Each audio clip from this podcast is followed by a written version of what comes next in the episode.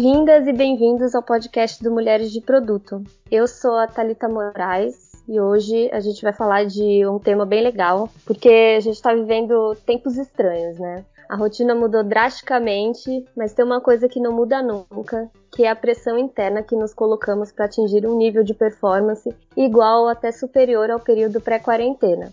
Vamos discutir como não cair nessa armadilha e também como sair dela. Antes de iniciar a pauta principal, alguns recadinhos. Se vocês tiverem alguma sugestão de tema, crítica ou desabafo, enviem pra gente no podcastmdp.gmail.com. Sigam a gente nas redes sociais. Somos o arroba Mulheres de Produto no Instagram, estamos como arroba Mulheres de Produto no Facebook e no LinkedIn também. Acompanhe os artigos das mulheres da comunidade lá no Medium. Tem conteúdo de Product Management, Design, Agilidade e um especial sobre transição de carreira para produto. Então vai lá conferir. Pressão por resultado é algo corriqueiro no dia a dia de quem trabalha com produto, mas parece que essa pressão ficou ainda maior nesse período que estamos vivendo. Eu não estou falando do chefe cobrando, que também é um assunto para outro episódio, mas sim da pressão que nós mesmos colocamos. Para conversar sobre isso, hoje eu estou com a Jéssica Seixas, que é Product Manager na Samap, Oi, gente, já é minha segunda vez aqui. É um prazer conseguir, é, na verdade, poder contribuir com a, com a comunidade, que é uma comunidade incrível de mulheres. Bem-vinda, Jéssica. Prazer te receber aqui. Com a gente hoje também está a Renata Santana, People Partner também da Samap. Oi, gente. Estou muito feliz também de estar aqui. É a primeira vez que eu, que eu participo como convidada de um, de um podcast. É, sou apaixonada por esse mundo de produto. Tem cinco meses que eu trabalho com times de engenharia e produto na Samap. Estou muito feliz de estar aqui. Obrigada pelo convite. Obrigada, bem-vinda, Renata. E aí, antes só da gente começar, eu queria que vocês se apresentassem um pouquinho mais para quem está ouvindo a gente. Eu trabalho com produto há, há, mais ou menos sete anos, né? Eu comecei lá em 2013 a trabalhar com aplicativos de jogos.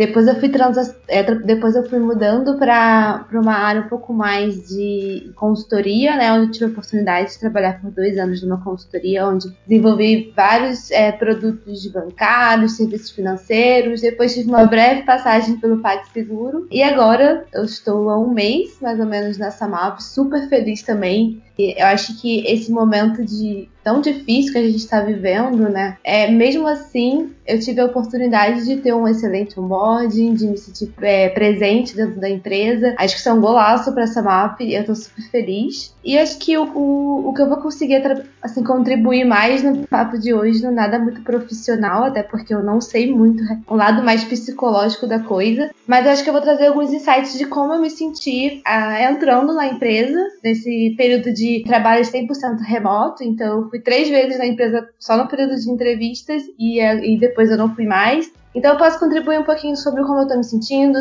sobre como tá sendo um desafio interno para mim também. E eu acho que é isso. Eu acho que a Rê pode explicar um pouco melhor também outros pontos. Eu estou há um ano e meio aqui nessa MAP. Tenho, tem cinco anos que eu já atuo como business partner, people partner. Gosto muito dessa interação com as pessoas, gosto especialmente de ajudá-las e aí ajudar um negócio, né, através das pessoas. Para mim é algo que eu gosto demais. Gosto muito de ensinar também e compartilhar conhecimento, principalmente. E esse tema de quando a Jéssica falou comigo fez bastante sentido porque eu sou uma pessoa que me cobro também, porém acho que eu diria que no último ano e meio eu comecei numa jornada muito especial de tentar lidar melhor com isso comigo. Então, acho que vai ser bem legal aqui. Acho que eu vou trazer um pouco do meu, da minha vivência. E complementando também, assim, a Rê, eu acho que até pelo convite, a Rê foi uma das pessoas que, assim, me ajudou também nesse início, a gente teve uma conversa. E ter uma pessoa dentro da empresa onde você possa contar para conversar, ou realmente para essa pessoa entender o que, está acontecendo e te, te, apoiar é super importante. Então, acho que por isso que a Rê tá aqui com a gente também, até para direcionar um pouco sobre essas, essas questões, assim, é de, ah, o que, que eu preciso fazer? Tô performando, não tô? Qual é a percepção do, dos meus managers, né? Então acho que é muito legal. Obrigada pela presença, gente. Acho que vai ser um papo bem rico mesmo. Eu tô falando também de um lugar onde eu me cobro bastante, até demais. Então vai ser legal também compartilhar as angústias que eu tenho com vocês, enfim, e a gente chegar a alguma conclusão juntas e para quem tá ouvindo a gente também. Bom, eu vou começar então com a pergunta de um milhão de dólares, que é, afinal de contas, por que será que a gente se cobra tanto, mesmo sabendo que está vivendo um momento diferenciado, um momento meio esquisito? Por que será que a gente se cobra tanto? Eu acho que o que mais pelo menos no momento que eu tô vivendo, né, o que mais tá fazendo me cobrar mesmo é o fato de eu ter decidido fazer uma troca de emprego nesse momento de quarentena e também por, de repente, por não conseguir estar ali no dia a dia com todo mundo, ou eu ter, eu ter que usar muito a tecnologia a meu favor, eu acho que acaba me cobrando muito nesse sentido, assim, de como eu consigo mostrar o meu valor, mostrar os meus resultados, não só através dos, dos resultados do meu produto indiretamente, mas também junto com os colegas de trabalho, porque quando você está atrás de uma tela de computador, é muito mais difícil você mostrar os seus valores, assim, no sentido de você não tem uma conversa de corredor que você possa contar um case de sucesso. E isso, se você for puxar alguém para falar do Slack, outra ferramenta, fica muito forçado, né? Então, eu fico me cobrando muito do tipo, cara, como eu consigo mostrar o valor da, do que eu tô entregando, ou, eu consigo é, disponibilizar ou dar transparência sem que fique chato, né? Sem que fique aquela pessoa só querendo aparecer, e não é muito bem isso, sabe? Então acho que eu tô me cobrando muito nesse sentido, assim. Quando eu penso sobre, é, sobre cobrança, para mim cobrança, ela a gente se cobra sempre contra algo, né? Sobre ou então ao encontro de algo e normalmente é o encontro de uma expectativa. E quando a gente fala de autocobrança, é uma expectativa que a gente coloca sobre si mesmo, e aí quando eu falo de cobranças externas, são expectativas que as pessoas têm sobre nós. E para mim, falando de autocobrança especificamente, tem muito a ver, né? Tem várias, tem vários aspectos, na verdade, né? A gente podia falar aqui é, um milhão de coisas, mas trazendo um pouco da, da minha experiência, a minha autocobrança, ela não é, ela nunca foi pontual, por exemplo, né? É uma cobrança que me acompanha a minha vida, que me acompanhou, na verdade, a minha vida inteira. Desde quando eu era, quando eu era pequena, não foi fruto de uma educação nem nada disso, era algo muito particular meu, de personalidade, né, de, de perfeccionismo. E que eu fiz um movimento contrário de tentar desapegar. Para mim, eu acho que a nossa cobrança, a gente se cobra, é, é, a nossa cobrança está diretamente ligada com os, nossos, é, com os nossos valores, com o que é mais importante pra gente. Quando eu penso por que, que eu me cobro, eu também tento pensar onde que eu não me cobro? E eu percebo que é, eu não me cobro em aspectos e pontos que estão lá embaixo na minha pirâmide de valores. E isso me ajuda a começar a tentar funilar para resolver a, a minha cobrança, que é tentar equilibrar os meus valores, né? E colocar a minha energia distribuída entre eles, porque aí eu consigo não colocar todas as minhas expectativas sobre o meu emprego, sobre uma entrega, sobre uma pessoa, sobre uma situação. Então, é, eu acho que a nossa cobrança, a gente se cobra muito quando a gente não consegue equilibrar muito bem os nossos valores, né? A nossa energia não está muito bem distribuída entre eles.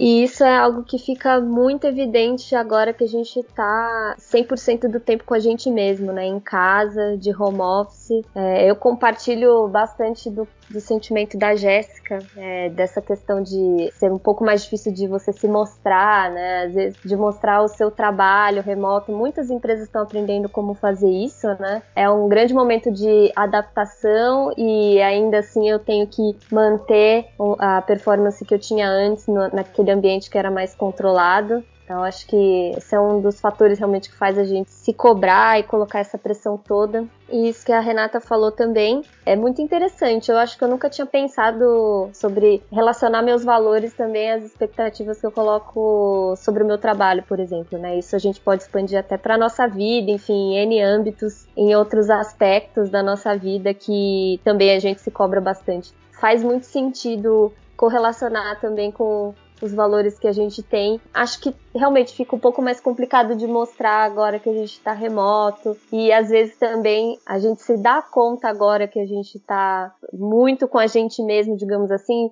de algumas coisas que antes não estavam evidentes, né? E alguns, uh, alguns sentimentos que a gente não quisesse ver, enfim. É um papo meio terapia que eu tô falando aqui, mas na minha vida eu levo meio dessa maneira, assim, eu acho que eu me cobro bastante, tô aprendendo como equilibrar essa cobrança nesse momento e, e linkar isso com a produtividade, né, também, é, entender que às vezes eu vou ser mais ou menos produtiva, enfim, tá sendo um pouco um desafio para mim nesse sentido também. Eu acho, Thalita, você falou uma coisa interessante sobre a gente ter estar tendo a oportunidade de passar mais tempo com a gente mesmo, que acho que é uma oportunidade de ouro para as pessoas que se cobram muito se questionarem porque acho que no dia a dia, na dinâmica do dia a dia, onde tem muita coisa acontecendo, né, é, e a rotina normal, é, quando o momento de cobrança exagerada acontece, a gente não tem essa oportunidade de perguntar de onde ela tá vindo. E quando a gente está passando por esse momento que a gente está dentro de casa, então com muito, muitos momentos de reflexão e de autoconhecimento para muita gente, a gente tem a oportunidade de quando a gente sentir a cobrança e, e, e a cobrança vem é acompanhada de um sentimento de medo ou de ansiedade, normalmente, é, a gente tem a oportunidade de parar e perguntar o que aconteceu, qual foi o gatilho desse sentimento, né? Em que momento ele aconteceu e aí refletir sobre ele. Eu acho que é um momento super é, é oportuno, inclusive, é, da gente se conhecer em relação a isso.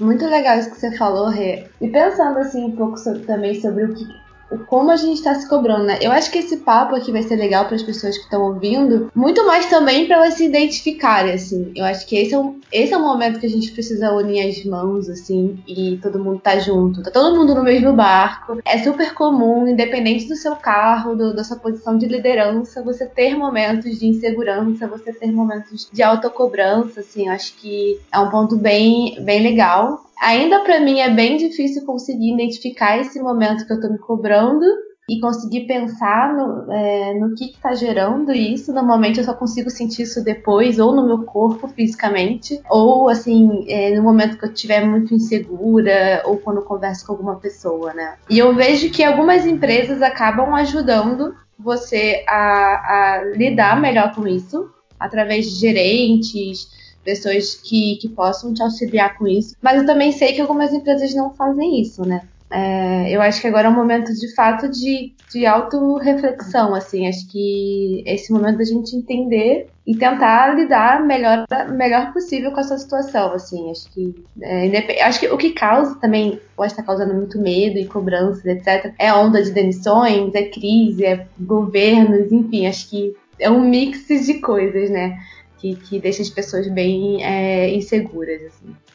É, e são coisas que, assim, não que antes da quarentena a gente estivesse num momento mais tranquilo da vida, né? Mas o fato de ir para o escritório, trabalhar, ter aquela rotina, poderia estar tá mascarando um pouco como isso afeta o nosso dia a dia, né? Hoje, quem pode trabalhar em casa tá ligado nas notícias e acho que está sendo muito mais afetado por isso também. Isso com certeza pode trazer mais ansiedade.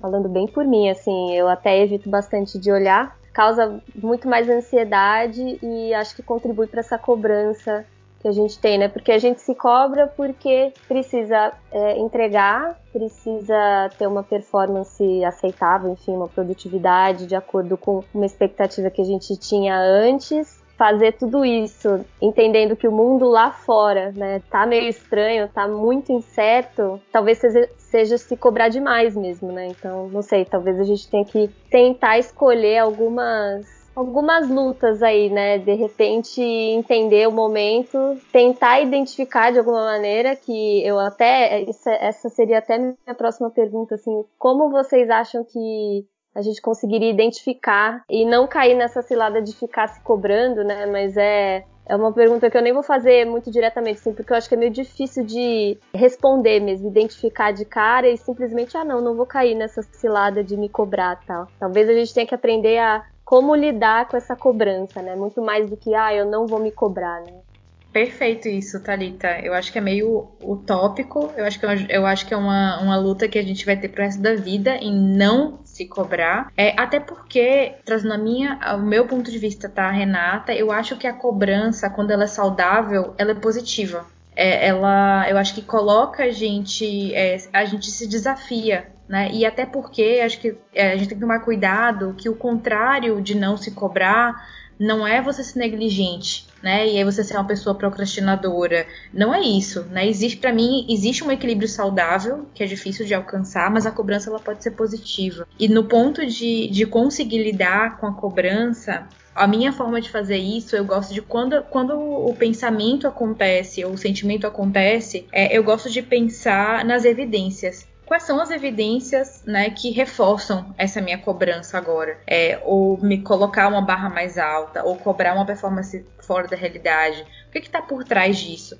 E quais são as evidências que não reforçam? E aí, normalmente, quando, existe, quando, quando eu estou me fazendo uma cobrança que não é saudável, as evidências que não reforçam e os motivos que não, que não reforçam essa cobrança são maiores. E aí eu falo, é, não faz sentido. Não faz sentido. É, é, é completamente uma coisa. Eu, eu tô super valorizando aqui um ponto que não é real. Então eu gosto de fazer essa balança das evidências, sabe? De pensar no, no que realmente, no que é real.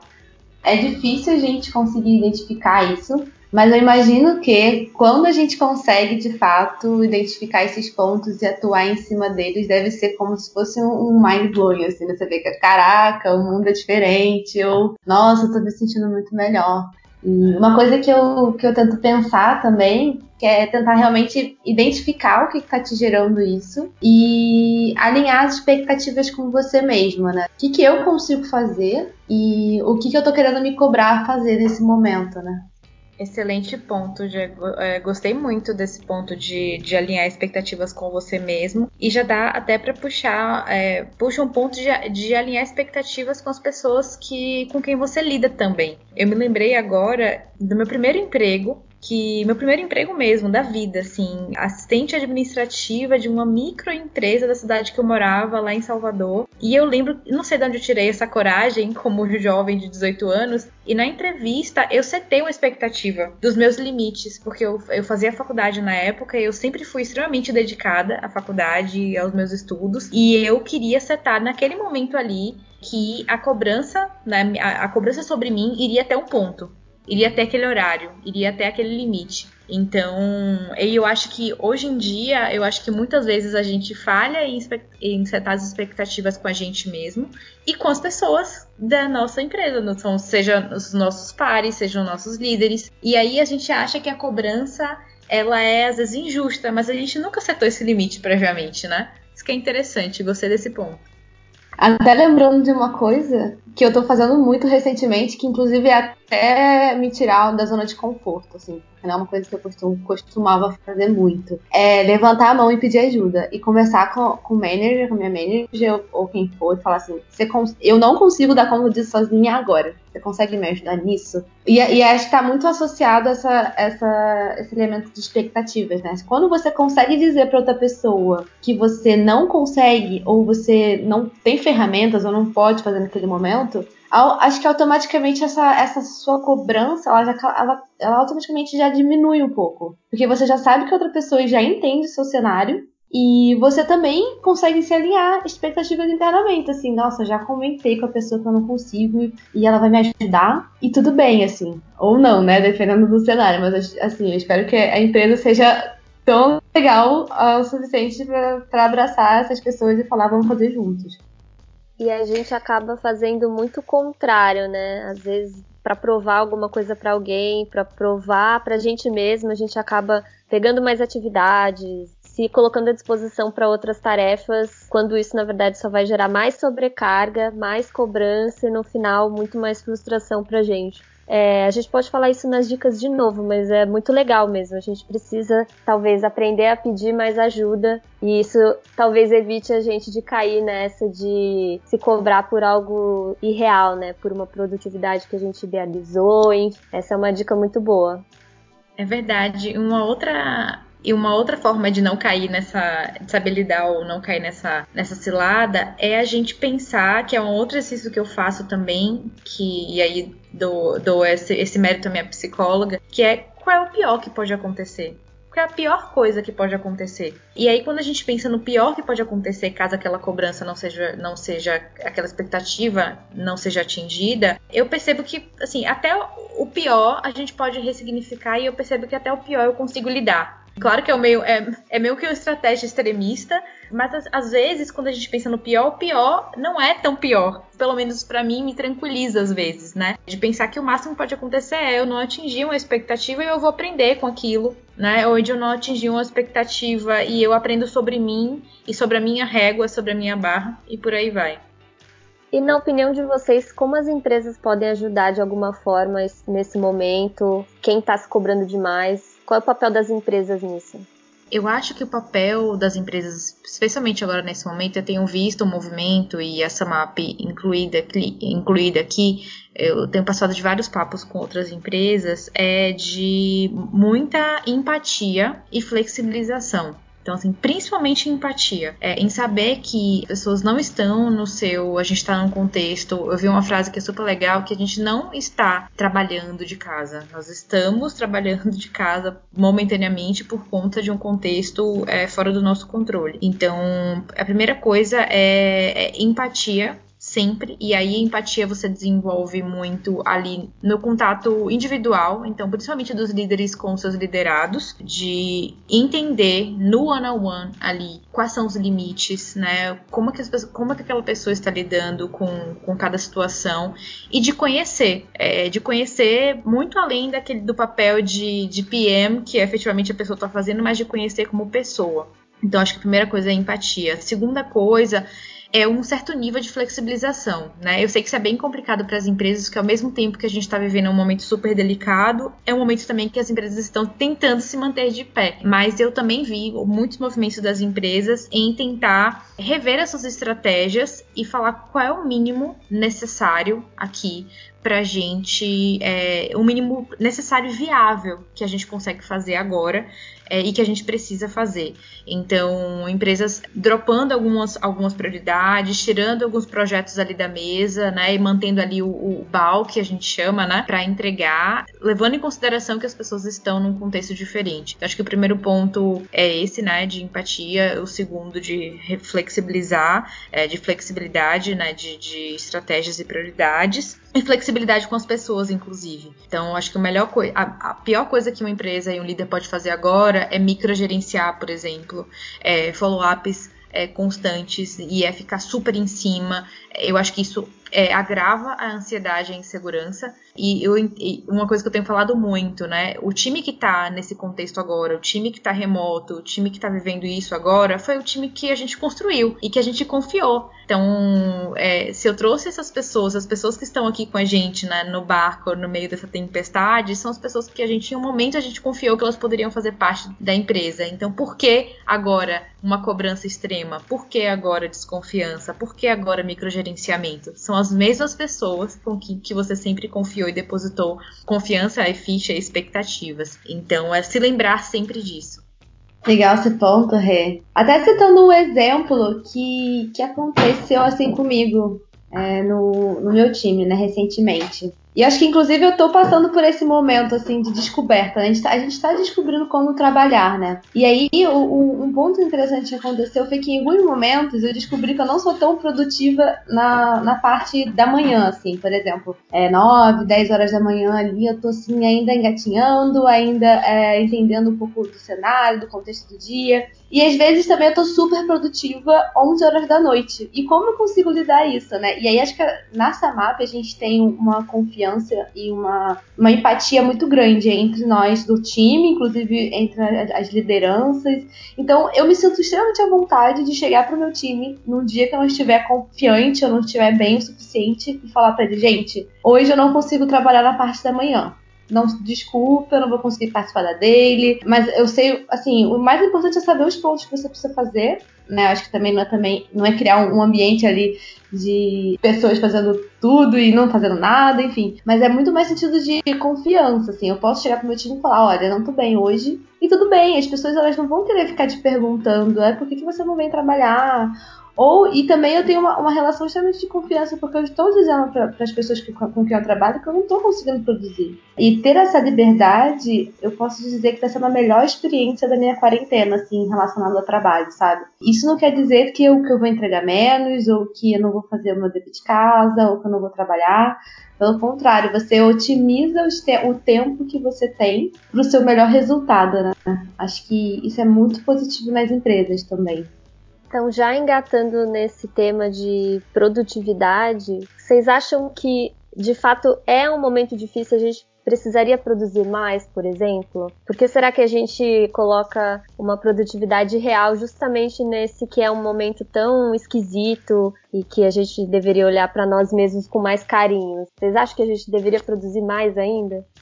É uma bola dividida que eu tô passando por essa situação nesse momento. Ao mesmo tempo que a gente precisa pensar em soluções inovadoras que vai resolver o problema da empresa, que, vai, que a gente vai conseguir nadar contra essa, essa maré, essa crise, ao mesmo tempo a gente também é, nós somos pessoas, a gente tem os nossos limites e e essa cobrança, ela, ela acontece muito dessa preocupação também, sabe? De performar, de conseguir já pensar numa solução e tudo mais, assim. Acho que eu não consigo nem dizer o que fazer, porque de fato essa é uma dor que eu tô passando nesse momento. Acho que a Rê pode ajudar melhor.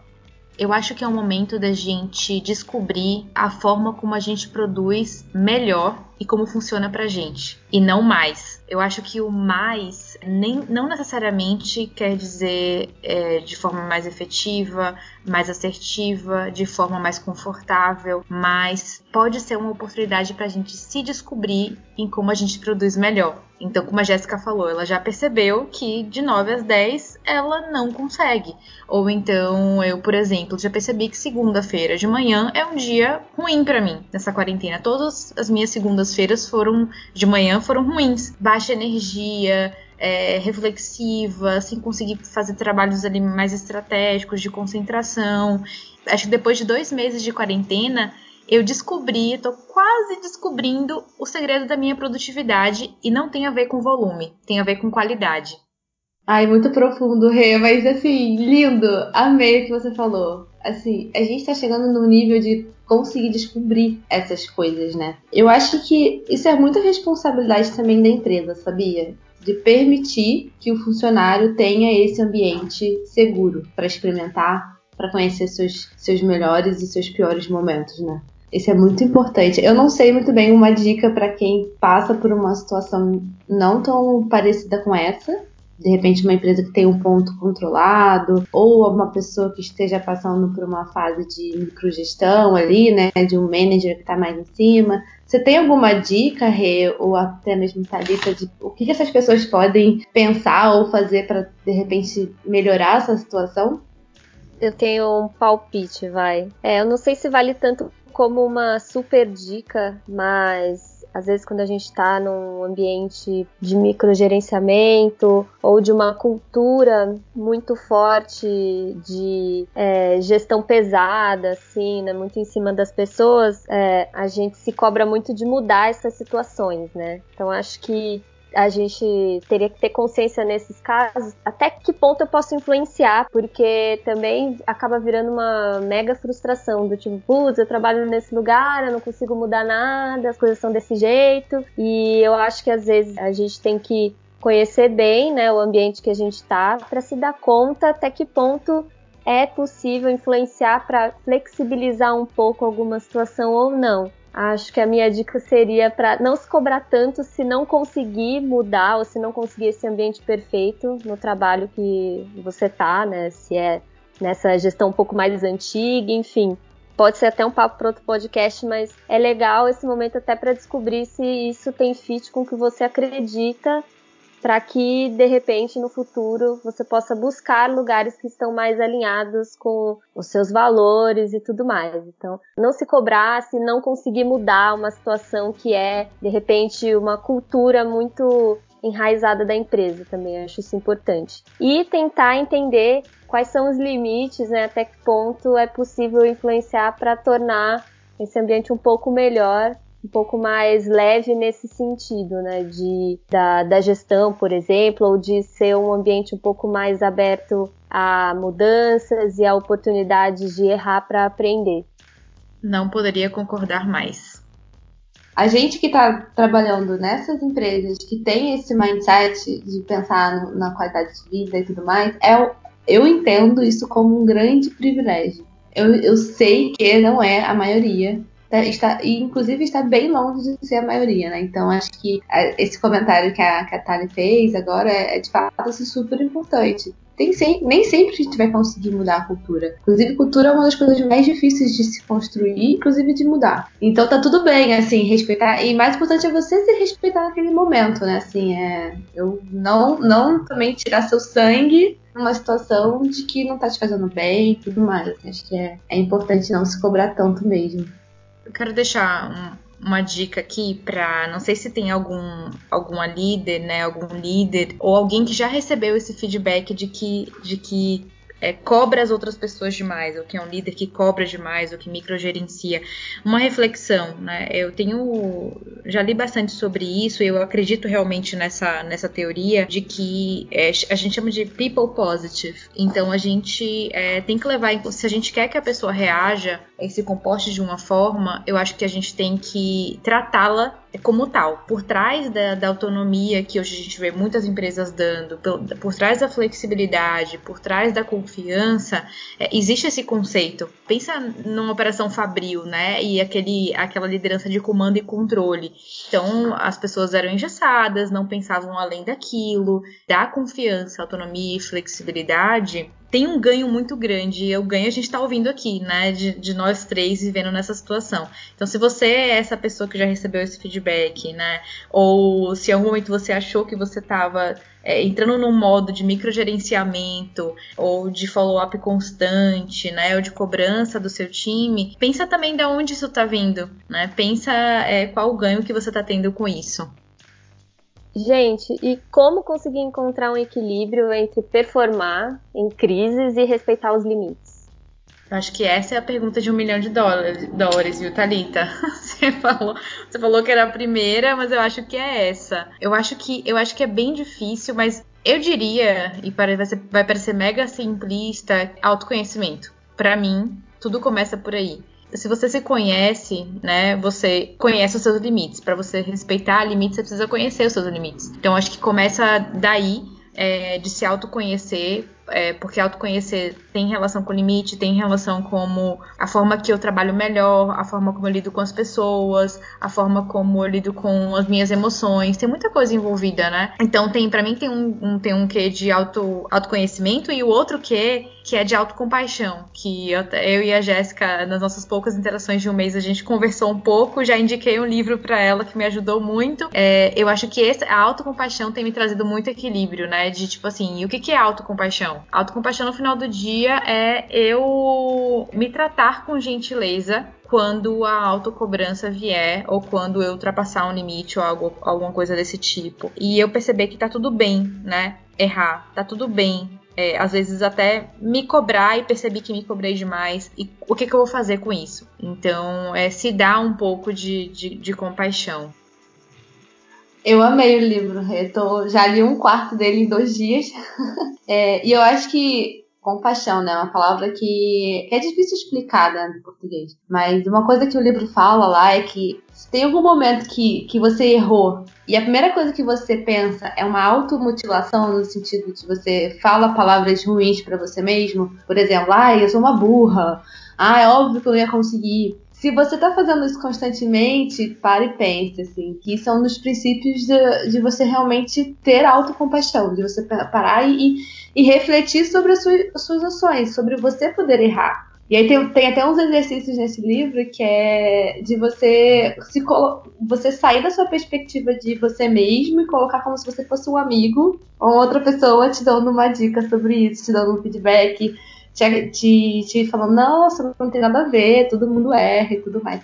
E você fica fazendo esse exercício até você conseguir de fato se conectar e deixar de, de, de fazer essas. Ter essas ações assim, né? De, de mutilação, de. enfim. Mas aí falando sobre o equilíbrio entre performar, o que eu tô encontrando, o que eu, o que eu penso em fazer assim. Eu tento fazer uma coisa de cada vez. Eu vou como se fosse experimentando. E até eu encontrar de fato um resultado que seja satisfatório. E aí, sobre esse equilíbrio, o que eu tenho feito no momento é: se eu não estou performando, no sentido se eu não estou produtiva no dia, eu tenho autocompaixão e eu converso também com pessoas para falar sobre isso, pessoas que eu preciso alinhar expectativas. Então, olha, não estou conseguindo. E eu acho que esse é o meu primeiro momento, assim, de conseguir equilibrar. É falar não, sabe? É chegar e, e contar com o outro para poder é, falar não. Acho que. E isso tá respeito, respeitando muito os meus limites, assim, ultimamente. Isso tem, isso tem me feito muito bem. Também sou da área de produto, assim como a Jéssica, e já é inerente à área uma super cobrança por resultado, né? Eu imagino que nos Estados Unidos seja igual, assim, não, não importa se a economia tá boa ou não, existe uma super cobrança por resultado nessa área. Então, não ajuda tanto se a gente colocar um peso muito grande se cobrando, né? Fazendo essa autocobrança pesada também, né? Somando a cobrança que já existe tento fazer bem parecido com a Jéssica. Tenho praticado também bastante esse exercício da autocompaixão. Não é passar a mão na cabeça, assim, não é isso. Mas é de fato entender é, os meus limites ou tentar identificar a maioria deles, né? Às vezes eu me passo também, eu me cobro pra caramba, mas tentar identificar esses limites, entender que eu tô dando o meu melhor para aquela situação, também evitando falar palavras horríveis para mim mesma, foi isso que a Jéssica falou. É, eu acho que faz diferença um pouquinho disso no nosso dia a dia. Então, acho que aprender a fazer isso com você mesma, né, da autocompaixão, pode ajudar um pouquinho a cada dia também. Não vamos colocar uma outra cobrança em cima do, do autocuidado, digamos assim, né? mas tentar incluir isso é, pouco a pouco no dia a dia, acho que faz a diferença mesmo. Uma, uma dica que eu vejo muita gente fazendo, é algo que eu não, não estou fazendo ainda, mas que pega um pouco do que, a, do que a Jéssica falou, é você estabelecer as suas metas da semana ou do dia. E essas suas metas já respeitam esses limites. Primeiro, você estabelecer, acho que é super importante você saber o que, que te energiza e reenergiza e organizar a sua semana e o seu dia, a sua agenda para isso. Então, por exemplo, se você precisa fazer yoga, você precisa ter o seu momento é, de leitura, você precisa ter o seu momento para estar com a sua família. Reserve aquele tempo e organize basicamente a sua semana e o seu dia já respeitando aquele horário que você separou. Então já pré-estabeleça, foi uma coisa que eu fiz na segunda semana da quarentena, em colocar horários fixos para várias coisas que me é, que recuperam a minha energia e distribuir é, as minhas prioridades da semana dentro dos slots. Então, eu acho que estabelecer pequenas metas, e eu não sou de produto, mas falando um pouco da linguagem de vocês, quando vocês pegam um problema e quebram em pequenas partes, é basicamente isso: tentar distribuir as prioridades e as tarefas dentro de um espaço que você previamente estabeleceu como seu limite.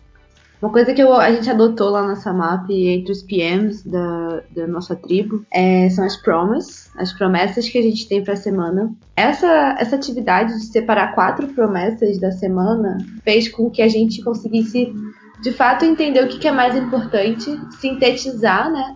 E, quais são, e basicamente quais são os outcomes, quais são os objetivos ali que você é, quer alcançar, o que você espera alcançar naquela semana. Então, acho que isso também é uma forma de você é, setar expectativas com você mesmo, sabe? Obviamente que aparecem mil outras atividades durante a semana que não tem a ver com suas promises, mas é, faz você refletir, sabe?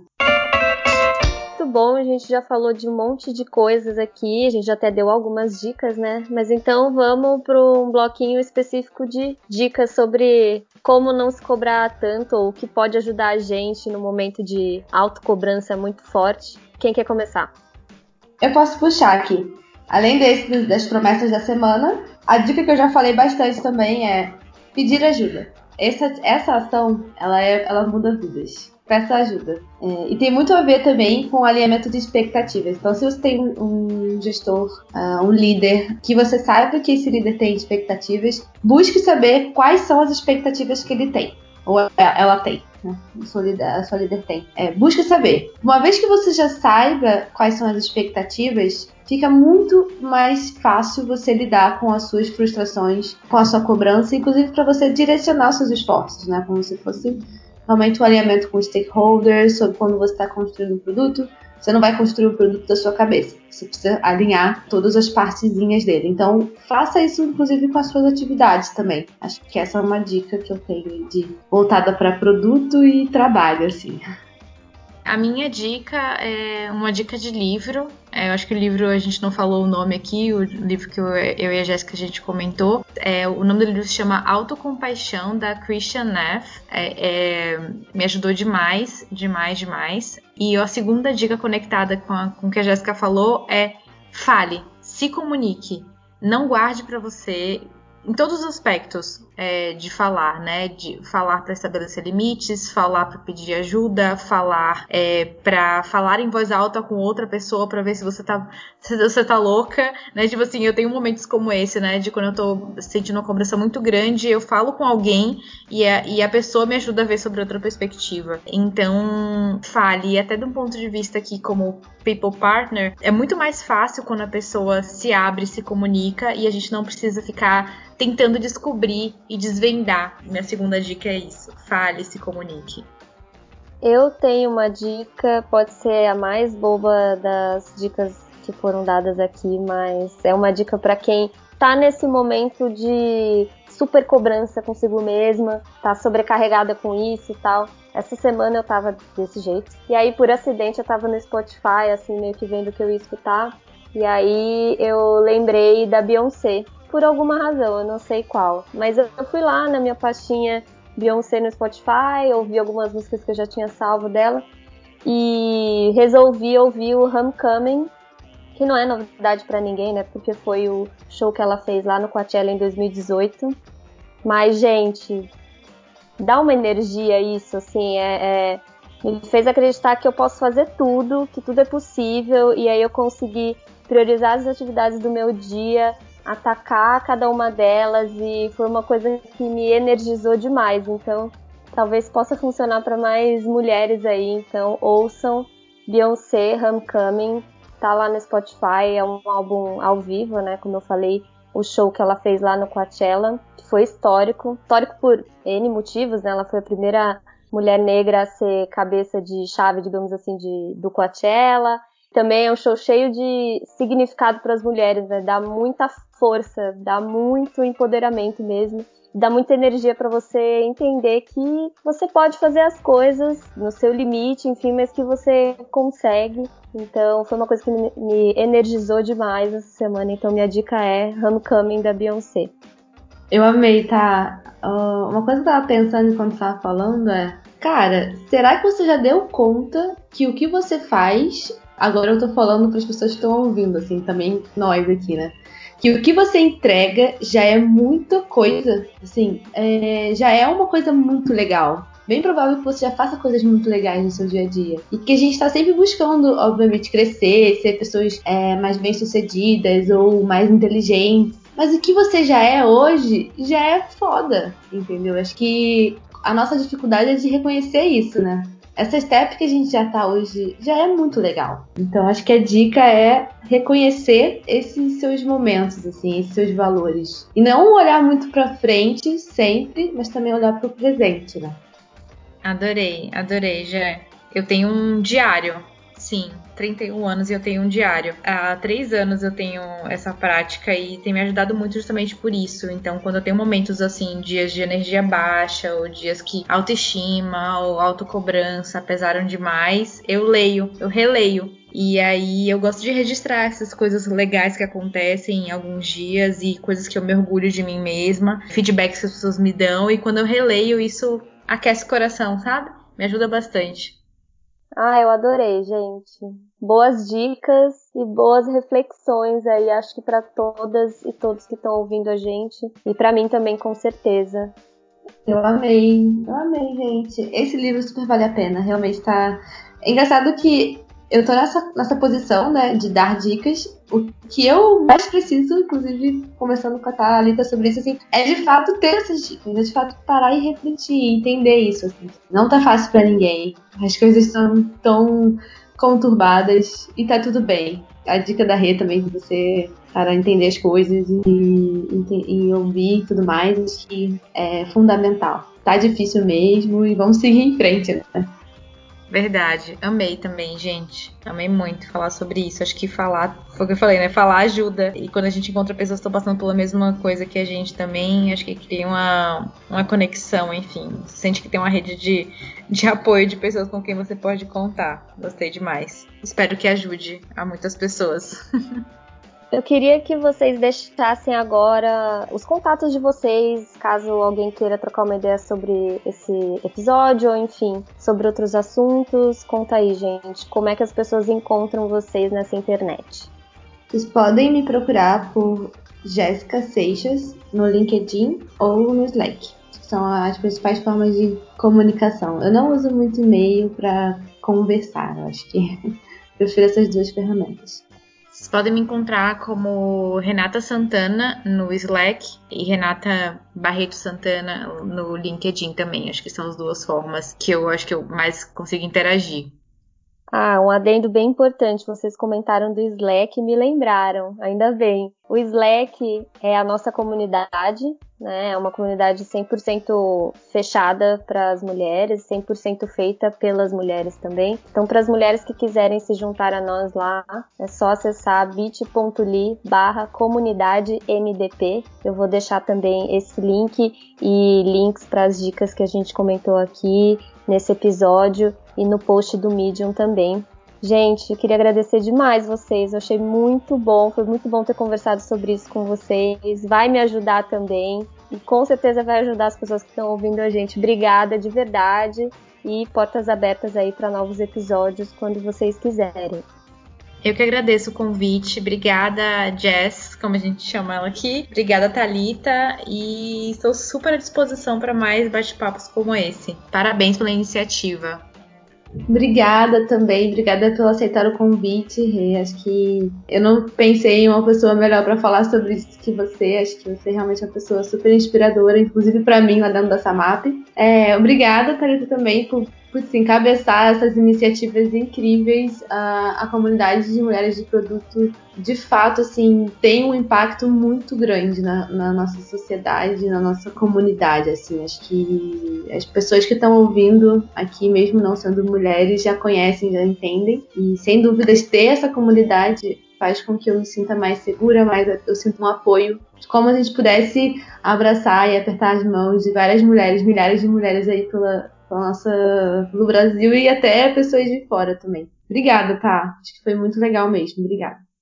Valeu, gente. Contem com a comunidade sempre que vocês precisarem. A gente tá lá para isso. É um ambiente seguro e aberto para todas as mulheres. E para quem está ouvindo a gente, muito obrigada também por prestigiar. Continue acompanhando a gente nos próximos episódios do podcast Mulheres de Produto e vejo vocês no próximo. Até mais.